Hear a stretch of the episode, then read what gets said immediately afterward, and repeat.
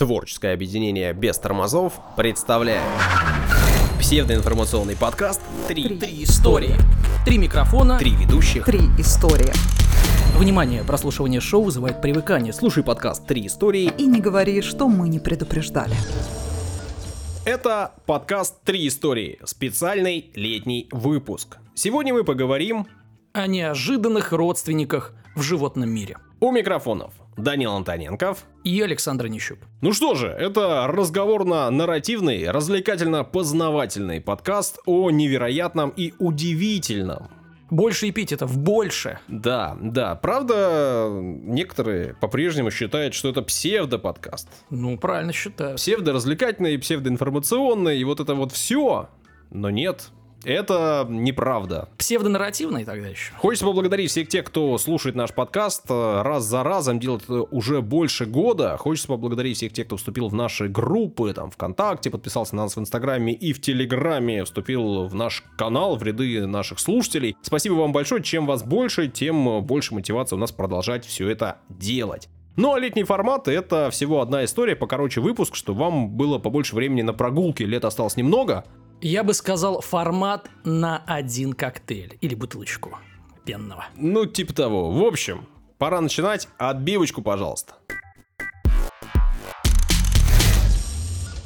Данил, Да, о животных? конечно, пора бы уже. Да. Пора, давно Время мы о пришло? животных в гости отправиться. Ждет меня старинный друг, он толстенький славный, мой Хватит. друг, самый главный. Вы не платили за это? Да, ну, понятно, что мы родственники на планете Земля а, все, да? И произошли мы от там первых а, Одноклеточных. микроорганизмов, да. Но сегодня, конечно, речь пойдет а, о близких родственниках, о достаточно близких родственниках. И, конечно, скажем так, мой рассказ будет не без неожиданности. Итак, первая пара.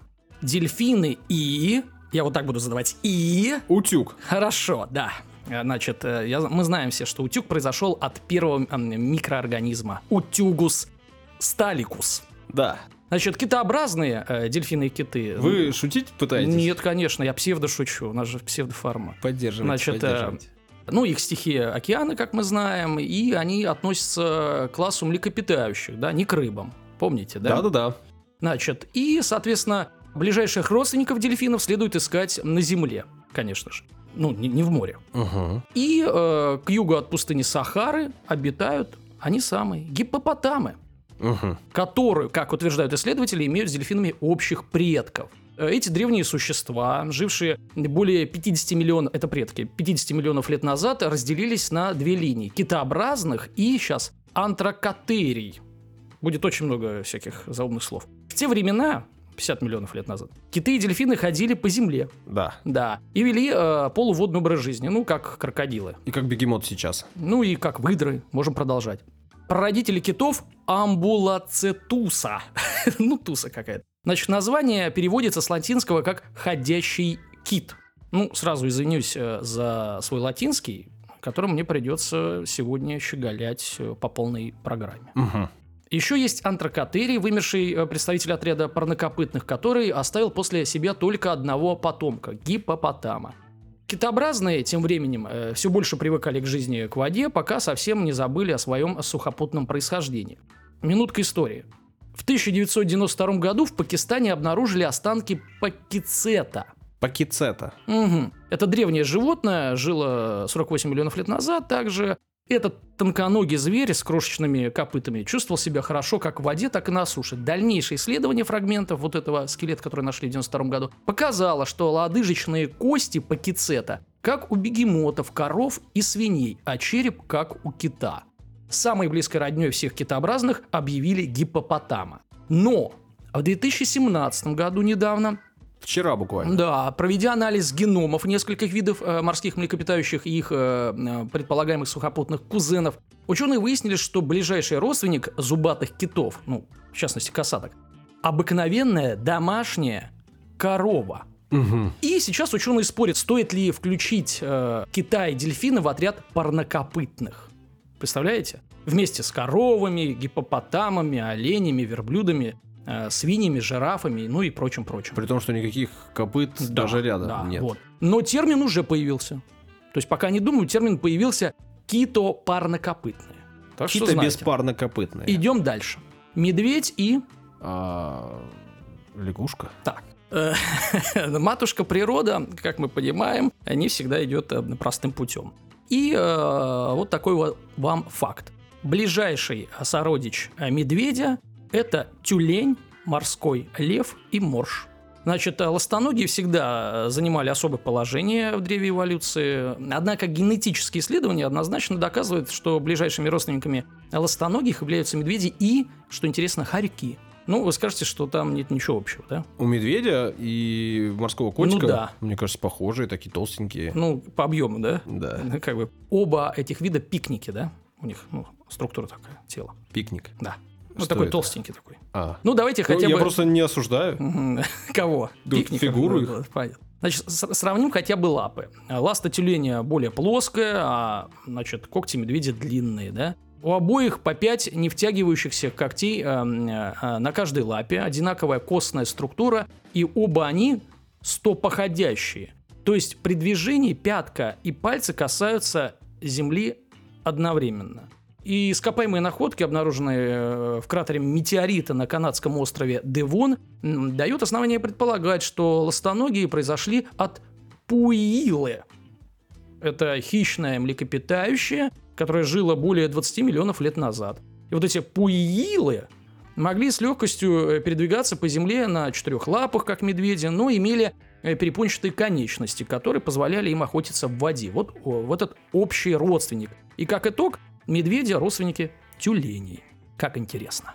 Значит, идем дальше. Ослы и Не знаю даже. Оса? осы. Ну, логика ясна. Саш, тебе надо, значит, идти, ты самый умный, идти на канделаке, да? С пятилетними соревноваться. Есть шанс. Представители семейства лошадиных, ну, это лошади, ослы, зебры, э, стали, как мы знаем, верными помощниками человека несколько тысяч лет назад, да, и с тех пор верно служат ему. И легко предположить, что и близкие родственники, о которых пойдет речь, тоже должны находиться где-то неподалеку от человека, да. Но на самом деле ближайших родственников осла э, вряд ли увидишь на обычной ферме чтобы встретиться с э, этим родственником, нужно отправиться либо на африканский континент, либо в одну из азиатских стран. Это я так подвожу. Да. Значит, именно здесь обитают пять оставшихся в живых видов носорога. Это ближайший родственник семейства лошадиных. Носороги относятся к отряду непарнокопытных, куда кроме них входит еще два семейства – лошадиные и тапировые.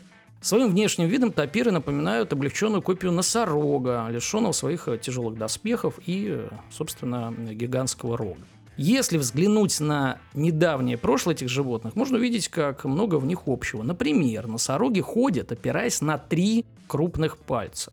Их число нечетно, отсюда и название непарнокопытные. То же самое делали когда-то и лошади. Со временем их пальцы трансформировались в один большой, покрытый плотной ногтевой пластиной, превратившись в то, что сегодня называется копытом. Ну да. Самыми давними предками современной лошади были эм, некие гирокотерии, четырехпалые лошадеобразные м, животные. Они жили в эпоху Эоцена, это 55-45 миллионов лет назад. Затем количество пальцев стало уменьшаться. У мезогипуса и мери...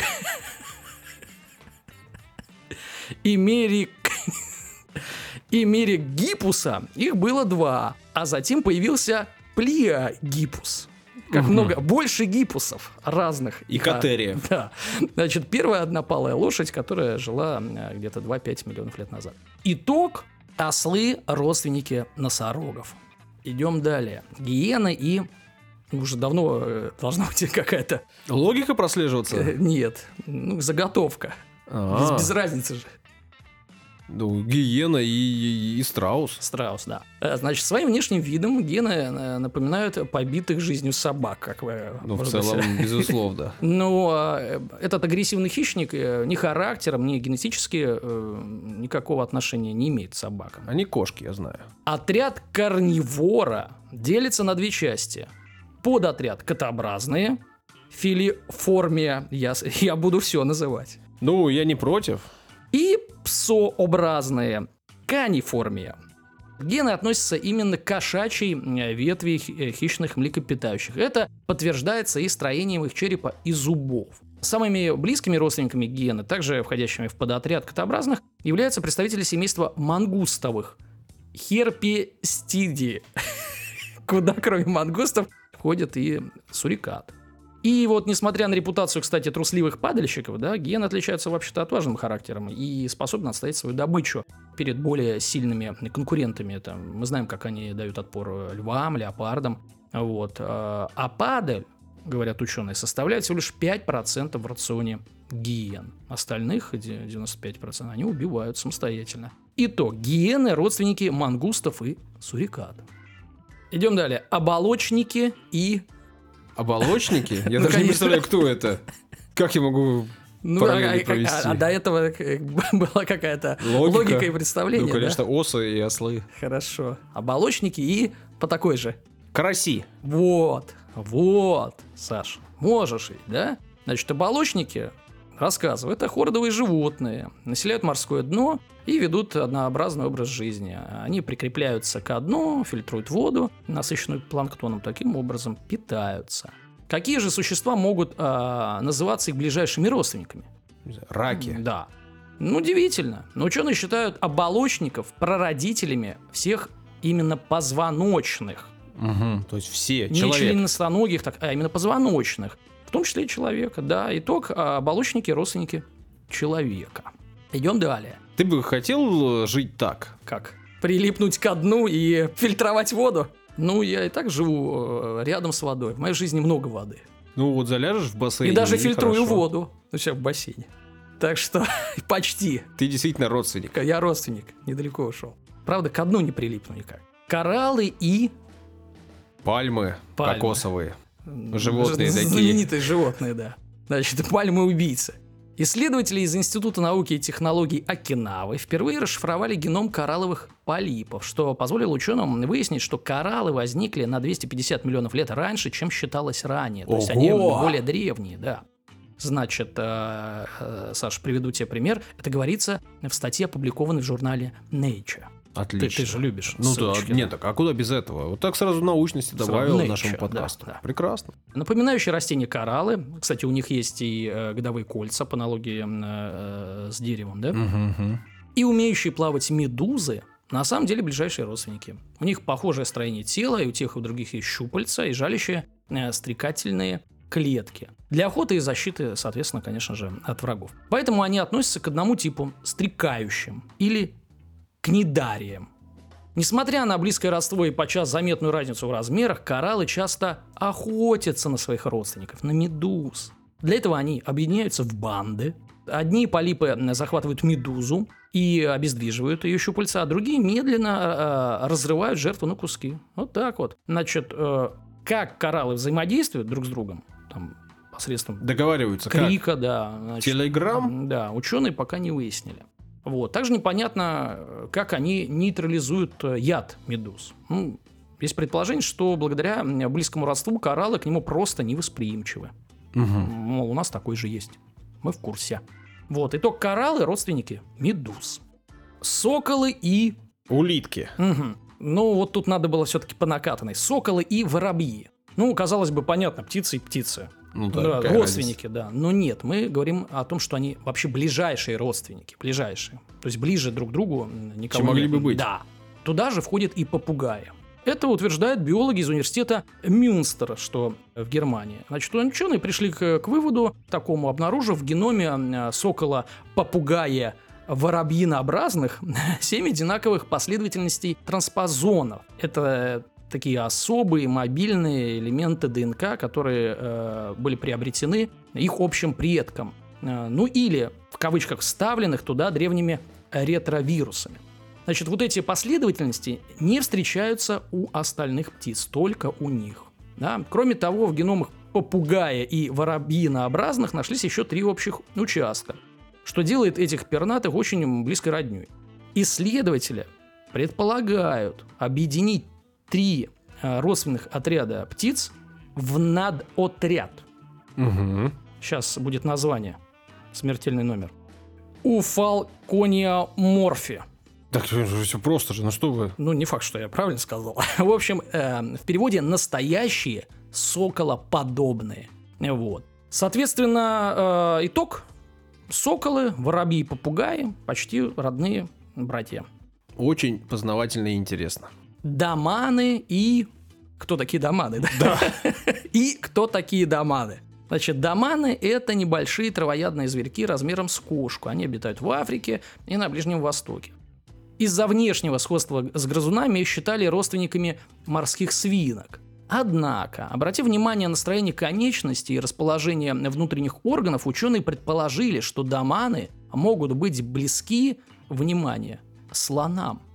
Вот мне нравится, да, как ученые думают. Ну, вроде, э, похоже, э, э на зверька стали там присматриваться поглубже.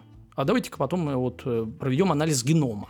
Провели анализ генома домана э, и э, слона, и, соответственно, их предположение подтвердилось. Действительно, если отвлечься от разницы в размерах и приглядеться, у этих животных немало общего. Передние зубы доманов растут всю жизнь и по строению похожи на бивни, а на кончиках лап у этих зверьков сплющенные слоновьи, в кавычках, ногти. Кроме того, у домановых и хоботных нет желчного пузыря. Итог – слоны – родственники доманов.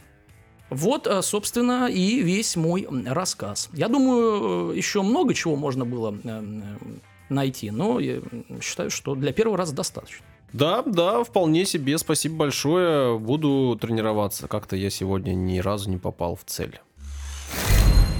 Данил. Да. Спасибо. Спасибо. Здоровье, Познавательно, да, интересно. Да. Смешно порой. Да. Особенно то, как вы хорошо владеете латынью. Ну, это мой конек. На уровне того, как я владею русским языком. Вместо английского в школе латынь изучал. Благодарим всех, кто послушал подкаст. Совсем скоро мы уже надеемся перейти все-таки на полноценный формат, но пока продолжим работать в этом. А, если вам нравится, то ставьте лайки, оценки, пишите комментарии, вступайте в группы. Это все поможет нам развиваться, поможет нам продолжать заниматься этим делом, которое, в общем, если быть откровенно, съедает некоторое количество нашего времени. А если у вас закончился коктейль, то вперед в бар. Угу. Ну, это шутка, отсылка к началу. Если вы слушали сначала, то вы ее понимаете. Если нет... А как можно слушать не сначала? Как вы тут оказались? Если вдруг вам хочется нас поддержать материально, то это тоже можно сделать. Это тоже отличный способ э, нас промотивировать, продолжать заниматься подкастом. Э, Переходите по ссылке на страницу Патреона, выбирайте удобный план и поддерживайте нас раз в месяц. Небольшая сумма уйдет в нашу сторону, и мы ее примем с большим удовольствием. Все, что должен был сказать, сказал. Спасибо. Пока-пока. До свидания.